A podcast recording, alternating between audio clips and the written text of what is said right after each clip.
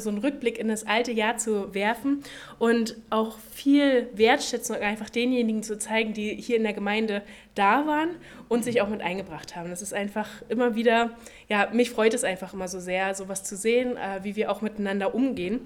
Und Genauso äh, Freude bereitete, äh, bereitete es mir letztes Mal auch, als ihr dann in der Küche standet, sehr viele und diese große Übersicht der Mitmachmöglichkeiten euch angeguckt habt.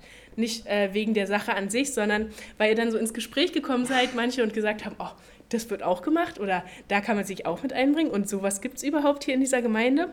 Und äh, manche haben dann so gesagt, na, das kann ich mir vorstellen oder das klingt gut, das passt zu mir.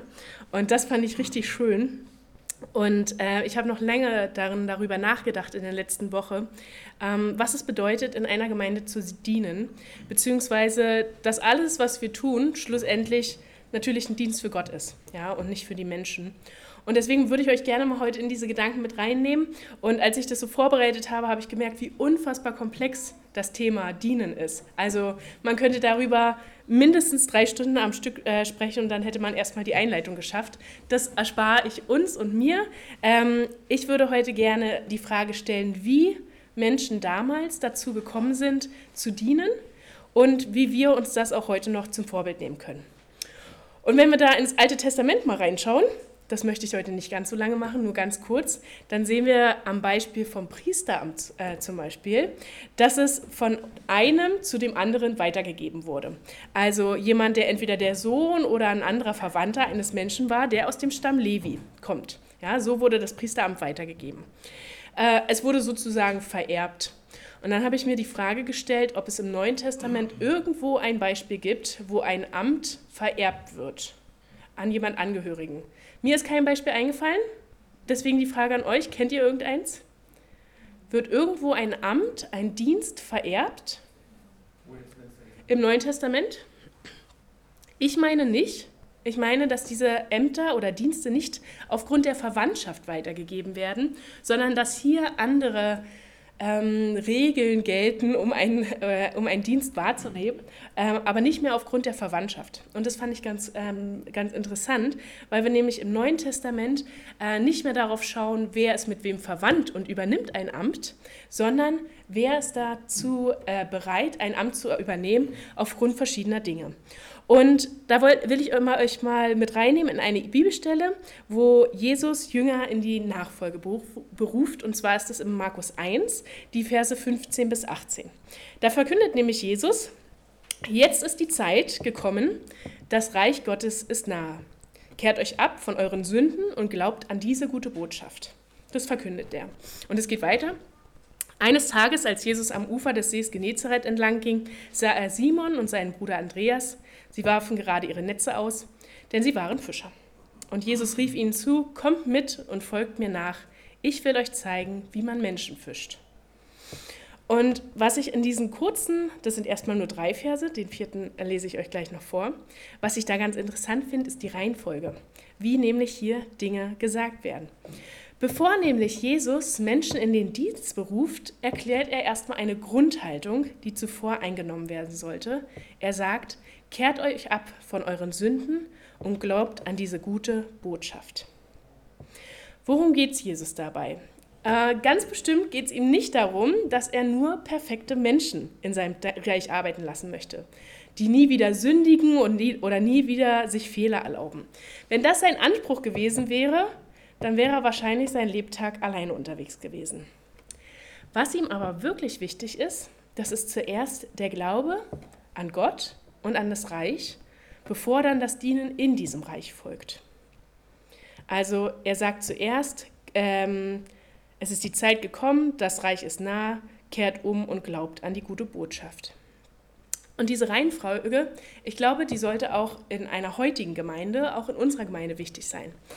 Äh, wenn Jesus bloß Mitarbeiter gewollt hätte, also jemanden, die eine Aufgabe erledigen, wäre er damals wahrscheinlich, so war es üblich, zum Marktplatz gegangen, hätte sich dort Tagelöhner gesucht, hätte die engagiert und die hätten dann den Auftrag ausgeführt. Ja, das kennen wir aus dem Gleichnis mit dem Weinberg. Ähm, die waren da zu Genüge da. Und auch wir als Gemeinde, wir könnten locker irgendwo eine Stelle ausschreiben und sagen, okay, bewerbt euch hier auf diese Stelle, wir wollen jemanden engagieren der zum Beispiel als ausgebildeter Erzieher unsere Kinderstunde macht. Oder wir wollen eine professionelle Reinigungskraft, die hier einmal die Woche durchputzt. Oder, nichts gegen euch, wir wollen professionelle Musiker, die dafür ihr Lebtag schon bezahlt wurden und auf äh, 1000 Konzerten gespielt haben. Oder, das erkenne ich auch manchmal leider in letzter Zeit, wir könnten uns einen Pfarrer anstellen, ähm, der hier halt vorne predigt. Und ich muss zugeben, in letzter Zeit begebe ich mich öfter mal Pfarrern, die das eher als einen Job anstatt irgendwie eine Herzenshaltung machen, was ich eher, äh, also was ich sehr traurig finde. Darum geht es Jesus nicht. Jesus will nicht jemanden, der den Job erledigt. Jesus will von seinen Jüngern äh, nicht, dass sie für ihn arbeiten. Er will Menschen, die ihm dienen. Es geht ihm nicht um die Arbeit, sondern um den Dienst. Beides sind recht ähnliche Worte, aber ich glaube, da steckt eine Unterscheidung drin. Deswegen stellt er halt auch den Glauben an das Reich Gottes, an Gott, an die erste Stelle, bevor er dann seine Jünger beruft in dem nächsten Schritt. Und für uns stellt sich deswegen auch diese Frage, warum wollen wir überhaupt einen Dienst in der Gemeinde übernehmen?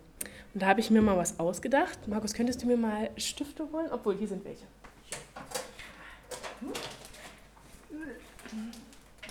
Ich male das so gerne. So. Reicht euch das? Oder muss ich das noch weiter? Ups. Gut. Entschuldigung. So, Stellt euch mal vor, wir sind der Knirps hier in der Mitte. Den malen wir uns mal hier an. So. Und es gibt eine Aufgabe, die zu erledigen ist.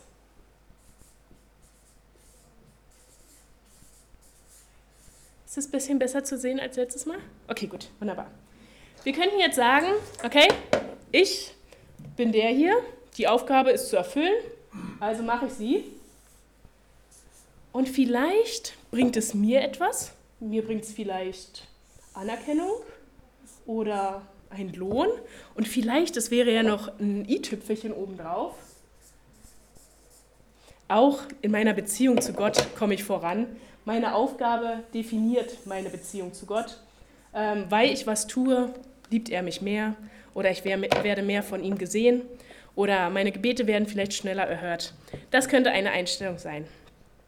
Aber ich glaube, dass es genau umgedreht ist.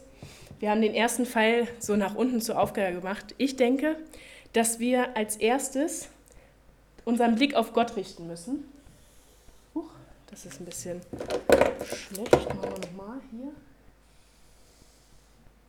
Und indem wir unseren Blick auf Gott richten, das, was Jesus hier auch als erstes sagt, den Glauben an Jesus, die Beziehung zu Jesus und auch den Glauben an meine Erlösung durch Jesus Christus, durch diesen Blick wendet sich oder äh, begegnet uns Gott und zeigt uns auch, wo wir handeln müssen.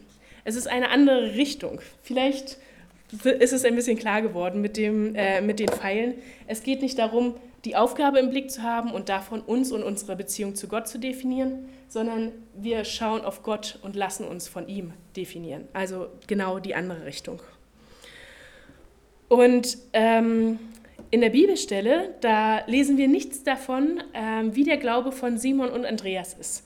Ich, äh, ich wiederhole es uns nochmal kurz. Eines Tages, als Jesus am Ufer des Sees Genezareth entlang ging, sah er Simon und seinen Bruder Andreas. Sie warfen gerade ihr Netz aus, denn sie waren Fischer.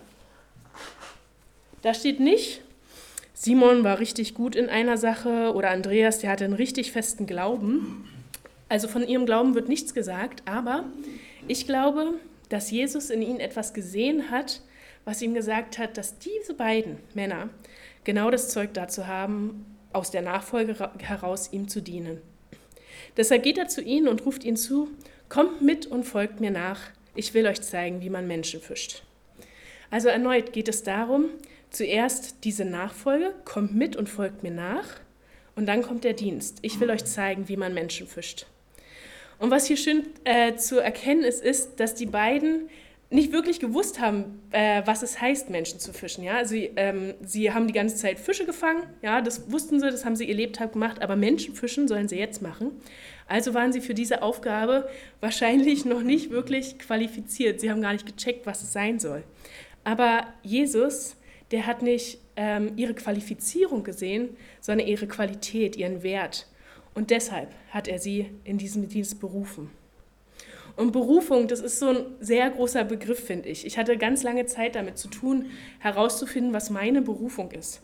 Manchmal, da hätte ich mir gerne gewünscht, dass Jesus dann auch auf einmal neben mir steht, nicht während ich Netze auswerfe, aber äh, einfach daneben, wie bei Simon und bei Andreas und gesagt hätte, Victoria, ich will, dass du genau das und das tust. Und leider war das nicht der Fall, also er stand noch nicht neben mir, aber trotzdem habe ich einen Auftrag von ihm bekommen. Und dieser Auftrag, den finde ich in dem Aufruf, den er genau auch an Simon und Andreas ge gegeben hat. Komm mit und folge mir nach.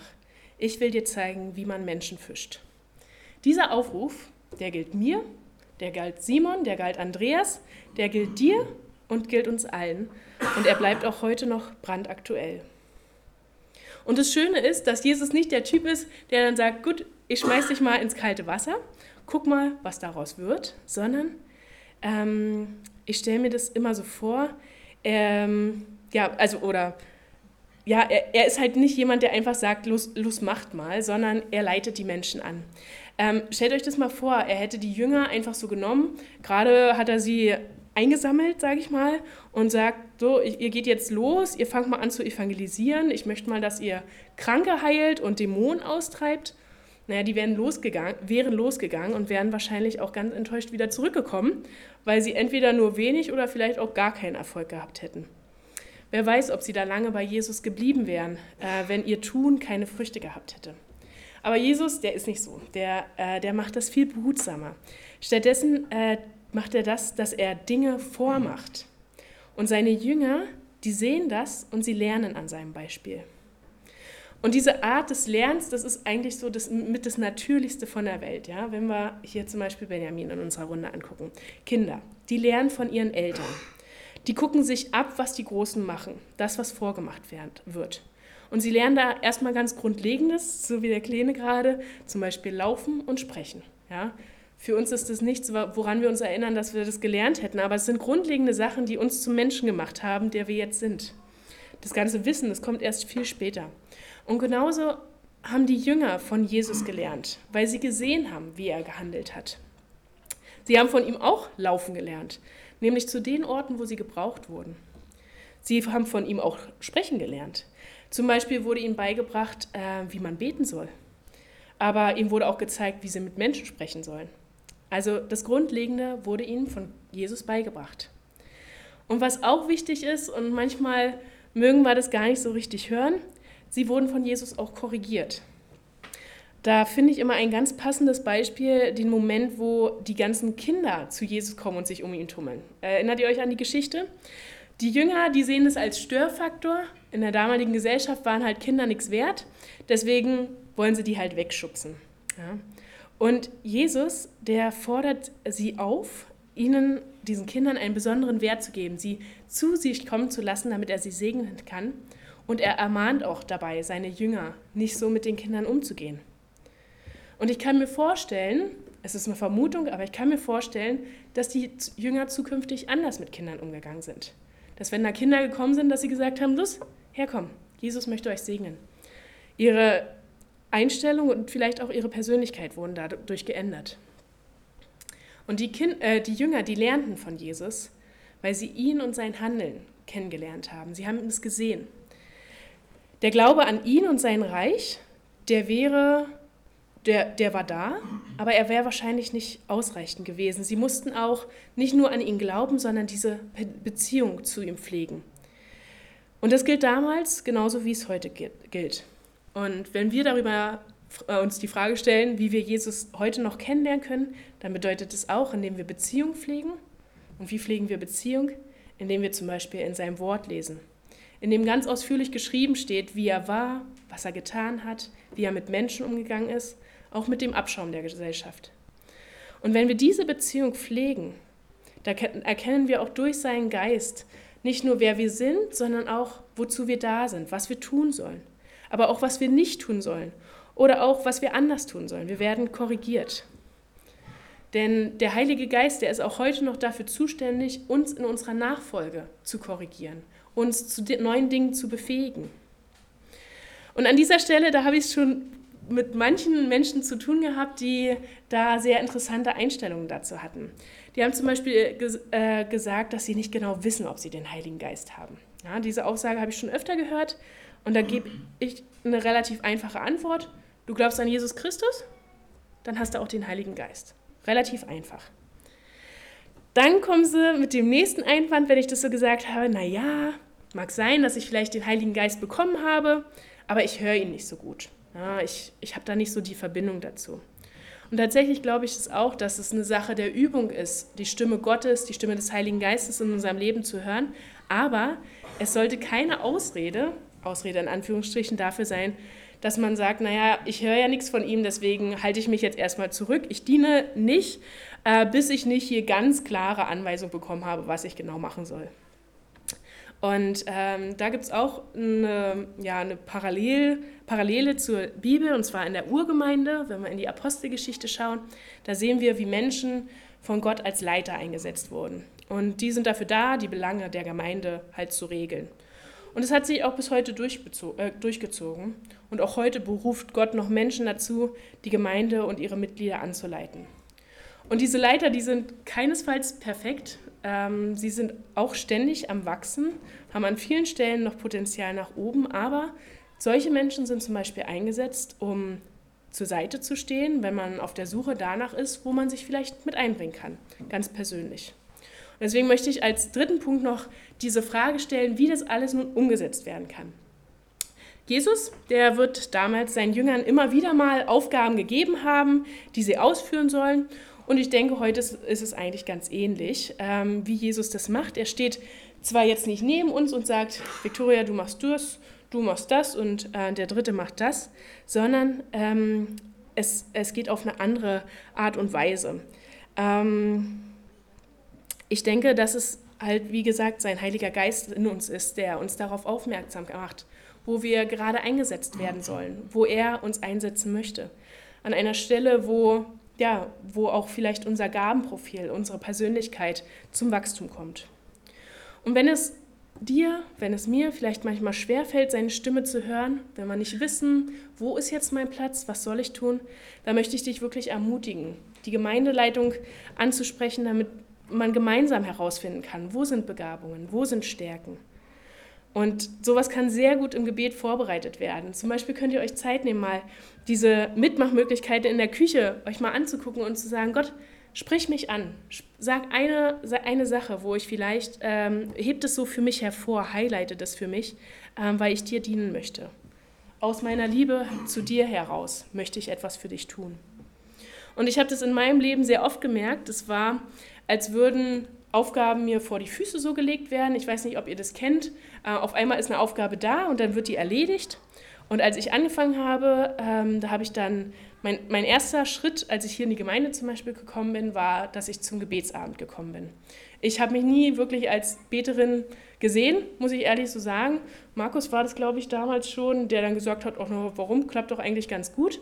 Aber indem ich im Gebetsabend war, wusste ich, was die Menschen und die Gemeinde betrifft ja, was sie gerade beschäftigt. Also wusste ich, was für Aufgaben es da sind. Da hat man angefangen, Aufgaben auch in der Gemeinde zu übernehmen. Und manches führte auch zu einem ganz guten Ergebnis. Es war okay. Und es hat auch die Gemeinde vielleicht vorangebracht. Und manches, da hat man sich abgemüht und immer wieder versucht und hier nochmal Energie investiert. Aber so richtig wollte das nicht werden. Und ich muss zugeben, das waren meistens Aufgaben, die ich mir so selbst ausgesucht habe, weil ich die ganz besonders cool fand oder dachte, ach naja, damit kann man äh, so ein bisschen vorankommen. Aber das hat mir mal wieder äh, gezeigt, dass Gott auch da im Dienen gerne Türen öffnet und uns zeigt, dass wir auf dem richtigen Weg sind, genauso wie er auch Türen schließen kann, durch die wir eben nicht hindurchgehen sollen. Was aber auf jeden Fall am Anfang stand und auch am Anfang der Jünger, und es sollte auch am Anfang von uns stehen, ist die Bereitschaft, Gott zu dienen. Und in unserem Bibelvers, ich habe es euch äh, versprochen, da kommt dann in Vers 18 der, die Aussage, sofort ließen sie ihre Netze liegen und folgten ihm nach. Und ich finde es immer wieder so beeindruckend. Das sind zwei junge Männer und auch alle anderen Jünger, die berufen werden, die stehen mitten im Leben. Die haben ihren Job, die haben ihre Familien, die haben ihr Leben vor sich.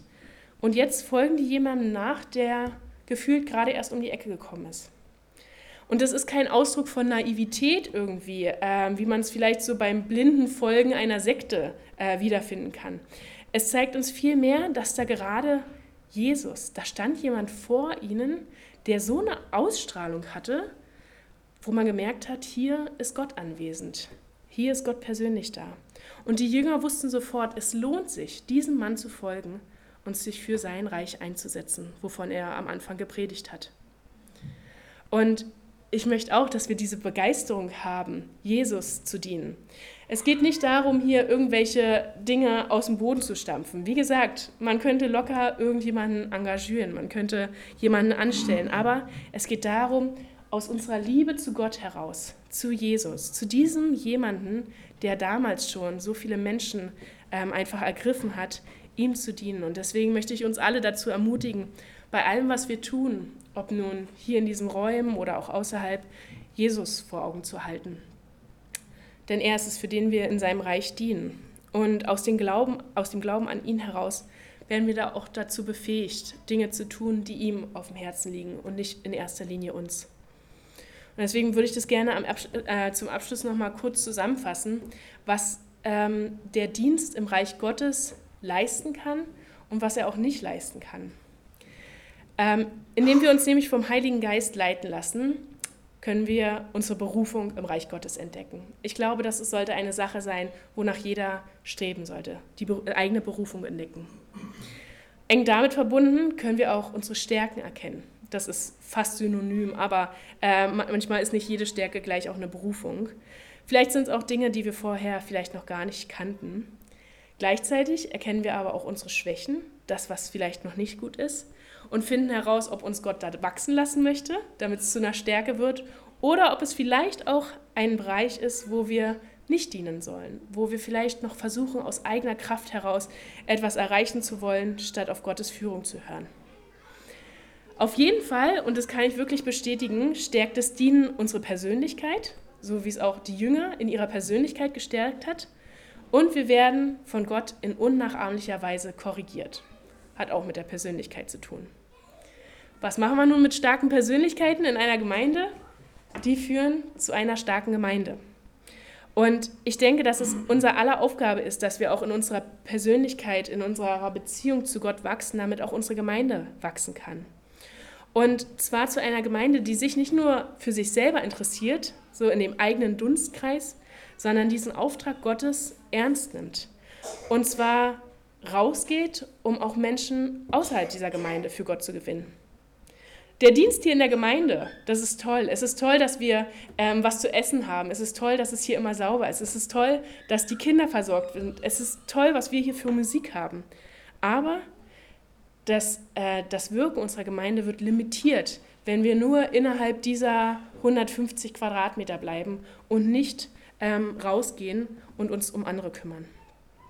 Deshalb ist Dienst auch, wenn wir sagen, was es nicht leisten kann, Dienst in der Gemeinde ist keine Ausrede dafür zu sagen, naja, ich bin ja hier schon so beschäftigt, ich habe keine Zeit mehr für draußen. Ich habe keine Zeit mehr, um den Menschen zu begegnen. Ich, ähm, ich habe hier schon so viel zu tun und äh, deswegen möchte ich nicht rausgehen und diesen Auftrag ausführen. Das ist eine Sache, was Dienst nicht leisten kann. Der Dienst an sich, der bringt mir auch keine Erlösung. Ich kann noch so ackern, wie ich will, aber meine, ähm, ich werde dadurch nicht gerechter vor Gott. Ich kann mir dadurch nichts erarbeiten. Ich glaube, da stimmen wir alle mit ein. Er kann zwar, der Dienst, der kann zwar meine Beziehung zu Gott stärken in dieser, in dieser Richtung. Er ersetzt aber nie, dass mein Glaube an Gott der Ausgangspunkt für alles ist. Ja, er, kann, er kann mich stärken, aber er ersetzt nicht den Glauben an Gott. Und schlussendlich, und das lernen wir auch von Jesus, macht der Dienst uns persönlich nicht größer in unserem Wert, sondern ganz im Gegenteil lehrt er uns in Demut, uns klein zu machen, einander zu dienen. Und da sagt ähm, Jesus als unser Vorbild in Matthäus 20, dass derjenige, der groß sein möchte in der Welt, dass er der Sklave von vielen sein soll. Das zeigt uns, wir, wir begegnen den Menschen nicht von oben herab, sondern auf Augenhöhe bzw. im Dienen. Und ich bin gespannt darauf, was dieses Jahr für uns alle so bringt. Ich bin gespannt darauf, was für neue Aufgaben auch auf uns zukommen. Einfach weil wir hier drin wachsen, weil wir nach draußen wachsen, weil unser Herz sich öffnet für die Menschen in diesem Ort. Und ich bin mir ganz sicher, dass äh, Gott da viel Segen drauf legen wird. Und ähm, deswegen wünsche ich das uns, ich wünsche das mir, dass wir auch in unserem Dienst für Gott in seinem Reich wachsen. Und ich würde gerne zum Abschluss mit uns beten wollen. Jesus Christus, ich danke dir so sehr, dass du uns nicht nur als bloße Mitarbeiter siehst, als Angestellte in deinem Reich, sondern dir ist es wichtig, unser Herz zu sehen in erster Linie. Dir ist es wichtig, den Glauben zu sehen, den wir haben an dich. Jesus Christus, und wir glauben an dich. Wir glauben daran, dass du am Kreuz für uns gestorben bist, dass du für uns auferstanden bist und den Tod besiegt hast. Wir glauben, dass wir in Ewigkeit mit dir verbunden werden und die Zeit, die wir hier haben auf dieser Erde, die hast du uns gegeben damit wir noch mehr Menschen von dieser guten Botschaft erzählen können. Du siehst uns als Gemeinde und wir wollen dir unseren ganzen Dank bringen für Wachstum. Wir wollen dir danken für ja, neue Möglichkeiten. Wir wollen dir danken für Kraft, für Ausdauer. Wir wollen dir aber auch dafür danken, dass du treu zu deiner Gemeinde gestanden hast in den letzten Jahrzehnten und dass du es auch in Zukunft tun wirst.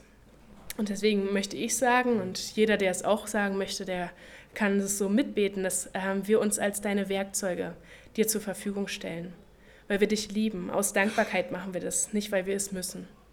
Und ich danke dir, Jesus, dass ähm, da auch so diese Verheißung drauf steht, dass wir uns darin nicht verausgaben müssen, sondern dass du uns in unserem Dienen auch begegnest, dass auch äh, wir dort neue Dinge von dir entdecken können und auch neue Dinge in uns, in unserer Identität. Ich möchte danken, dass du jeden Einzelnen begabt hast. Ich möchte danken, dass es niemanden auf dieser Welt gibt, der gabenlos ist, der untalentiert ist. In jedem hast du was hineingelegt auf wunderbare und einzigartige Weise. Und ich freue mich darauf, mit dir gemeinsam und in dieser Gemeinde zu entdecken, was das alles für Gaben sind. Möchte ich bitten, dass du ähm, ja, Gaben auch hervorbringst, wo wir vielleicht noch schwächer aufgestellt sind als Gemeinde möchte ich aber auch bitten, dass du uns bewahrst vor Überlastung ähm, ja, und auch schlechten Miteinander, wenn es darum geht zu dienen. Heiliger Geist, du sollst hier wirken, du sollst Dinge hervorbringen und wir wollen dich bitten, dass du Früchte hervorbringst, die nicht nur für uns, sondern auch für diesen Ort sichtbar sind. Und dass ähm, der Auftrag ausgeführt wird, dass wir Menschen für dich gewinnen.